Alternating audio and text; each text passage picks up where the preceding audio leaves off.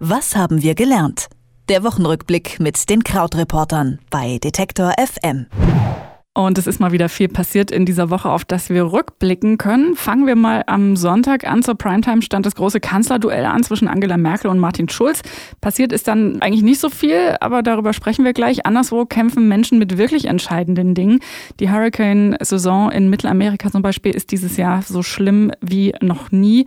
Und Sturm Irma könnte einer der schlimmsten aller Zeiten werden. Ganze Inseln sind ja da bereits zerstört. Und es gibt noch ein Thema, von dem wir hier im Westen wenig mitbekommen, aber viel mitbekommen sollten. In Myanmar gibt es eine Flüchtlingskrise. Muslime, die dort verfolgt werden, flüchten nach Bangladesch.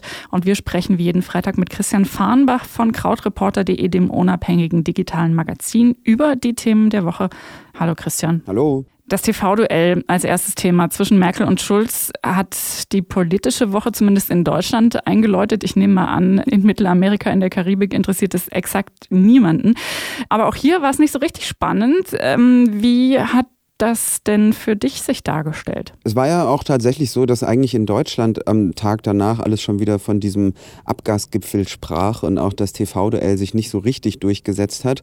Ich fand auffällig, dass es auf beiden Seiten zumindest mal eine politische Schlagzeile gab, also dass Merkel erzählt hat, sie sei gegen die Rente ab 70, was ja so ein bisschen gegen Teile ihrer Partei geht.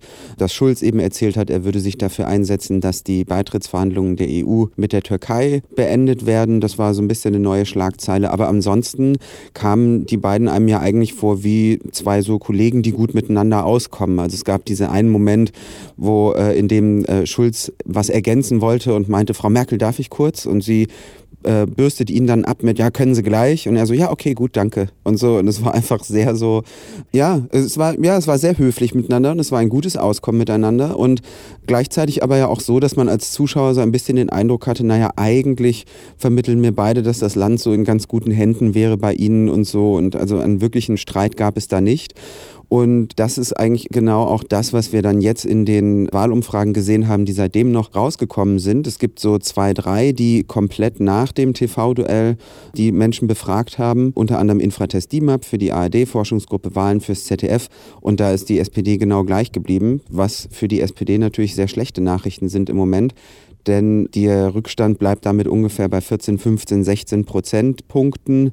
Das heißt, die müssten eigentlich in zwei Wochen jeweils acht Prozentpunkte aufholen, was natürlich sehr, sehr unwahrscheinlich ist. Also nicht so wirklich äh, kämpferisch sich dargestellt. Haben die kleineren Parteien, es gab ja noch so ein Mini-Duell danach, haben die es denn besser gemacht? Ja, also das hat natürlich viel mehr Lob bekommen, weil es auch von der Moderation her bei vielen Leuten besser angekommen ist, dadurch, dass es zum Beispiel so Elemente hatte, in denen die Kandidaten sich gegenseitig befragen durften. Aber auch da ist es jetzt so, dass wir noch nicht so wahnsinnig viele Verschiebungen in den Umfragen Umfragen sehen. Wir haben gesehen in den letzten zwei, drei Wochen, dass es für die AfD so ein bisschen nach oben geht, dass die jetzt eher in der Regel so bei 10, 11 Prozent liegt, also so zweistellig die anderen eher so bei 8, 9 Prozent. Also es ist dann aber trotzdem dann noch sehr vieles offen, weil so Umfragen ja immer eine Fehlertoleranz haben oder so eine, so eine Bandbreite, innerhalb derer sie nur richtig liegen. Und da in zwei Wochen auch noch viel passieren kann, dahingehend, welcher kleinen Partei es gelingen kann, vielleicht von der großen Partnerpartei oder möglichen Koalitionspartei Leute rüberzuholen. Und da sind eben auch noch dann die Koalitionsmöglichkeiten offen. Glaubst du denn, dass bei den äh, Großen sich jetzt noch irgendwas Entscheidendes ändert? Also wir sind jetzt nicht in Amerika, wo dann irgendwie in den letzten zwei Wochen dann noch Hillary Clinton-Skandale nochmal rausgezogen werden, die dann massiv möglicherweise Auswirkungen haben. Das ist vermutlich bei uns nicht zu befürchten oder vielleicht auch leider nicht zu befürchten? Es, ja, es, also es ist, glaube ich, tatsächlich so, ich meine, Angela Merkel, natürlich kennen die Leute sie, sie sagt das ja auch immer selber, hat es ja vor vier Jahren auch in dem TV-Duell gesagt. Martin Schulz hatte ja das Problem, dass viele ihn immer noch nicht so richtig kennen. Ähm, es ist ja auch immer so der Strohhalm, an den er sich klammert, dass er sagt, je nach Umfrage gibt es noch 30, manchmal sogar 50 Prozent Wähler, die sagen, dass sie noch unentschlossen seien und um die möchte er kämpfen. Aber natürlich gibt es dann da auch immer dann wieder die Probleme, dass die SPD ein eher detailliertes Programm anbietet, keine großen so Visionen oder Sprüche, auf die man die Ideen der SPD reduzieren kann, die die Leute wirklich mitnehmen. Und dass natürlich auch viele Menschen denken, dass zum einen das Land äh, ganz gut unterwegs ist und zum anderen eben auch denken, dass die SPD ja auch sehr weite Teile der letzten zwei Jahrzehnte mitregiert hat und da gibt es dann auch einfach wenig Grund für so eine Wechselstimmung gerade. Also es ist, wenn ich jetzt bei der SPD wäre, wäre ich eher pessimistisch, was meine Aussichten angeht. Dann hat uns ja diese Woche begleitet der Name Irma, der sehr viel unschuldiger klingt als das, was Irma da gerade anrichtet in der Karibik, in Mittelamerika. Man sagt ja schon, dass es möglicherweise der heftigste Sturm aller Zeiten sein könnte und leider hört man diese Superlative in den letzten Jahren immer häufiger. Was ist da los? Warum ist die Hurricane-Saison immer noch mal schlimmer als im Jahr davor. Ja, wir sehen das tatsächlich jetzt gerade, dass nach Irma auch schon in der Karibik José und Katja, also die werden dann alphabetisch durchbenannt, H-I-J-K, auch schon als sehr schwere Stürme oder als Hurrikane äh, schon sozusagen sich formen und bereitstehen. Also es ist tatsächlich so, dass es dieses Jahr extrem ist. Man weiß auch immer noch nicht, wie Irma sich auswirken wird. Es gibt UN-Schätzungen, die sagen, dass 37 Millionen Menschen betroffen sein werden davon. Zum Beispiel Florida ähm, wartet ja noch darauf, dass der Sturm überhaupt, Sturm überhaupt dorthin zieht. Das wird am Sonntag vermutlich der Fall sein. Im Moment verlassen da noch die Leute die Häuser. Dann, du hattest es ja schon am Anfang gesagt, gibt es halt schon mehrere kleine Inseln, die komplett verwüstet sind. Barbuda zum Beispiel. Und es ist auch noch eigentlich völlig unklar, wie viele Menschen jetzt schon gestorben sind an diesem Sturm. So ungefähr ein Dutzend Tote sind bestätigt, aber das hat natürlich dann mit den Aufräumarbeiten auch zu tun. Zu schauen, ähm, wie viel das wirklich waren. Vielleicht so ein Vergleich. In Deutschland können sich ja noch viele daran erinnern an diesen Sturm Lothar. Der hatte Spitzengeschwindigkeiten von 150 Stundenkilometern. Jetzt bei Irma sind es so 300 Stundenkilometer. Also es ist eine ganz andere Dimension.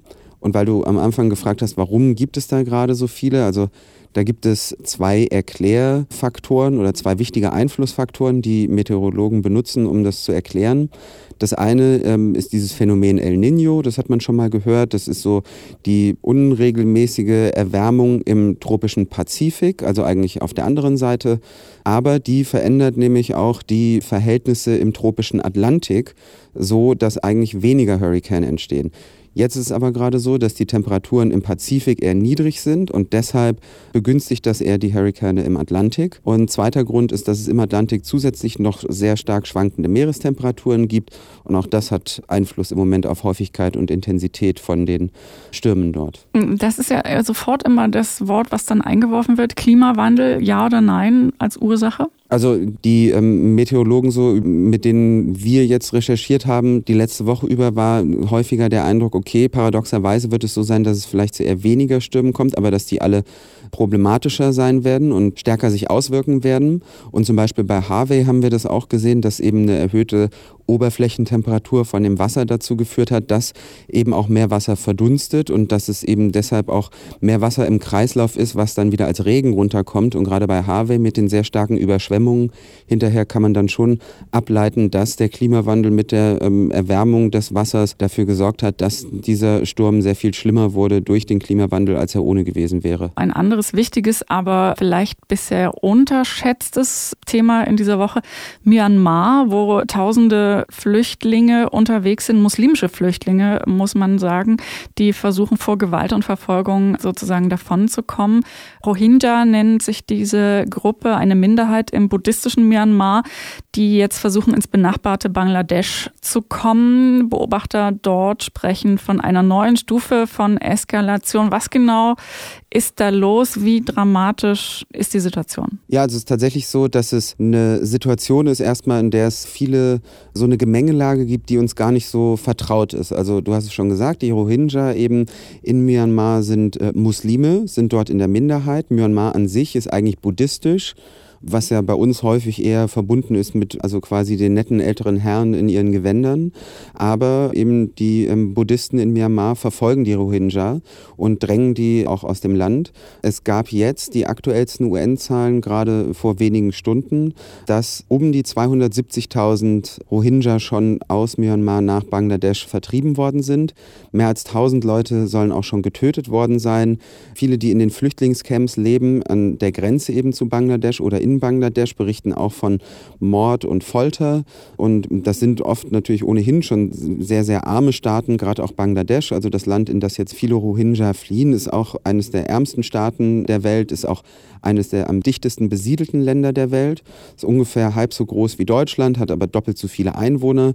Also das ist natürlich dann was, was zu diesem Problem noch zusätzlich beiträgt, dass es einfach eine Gegend ist, die sowieso schon sehr stark gebeutelt ist.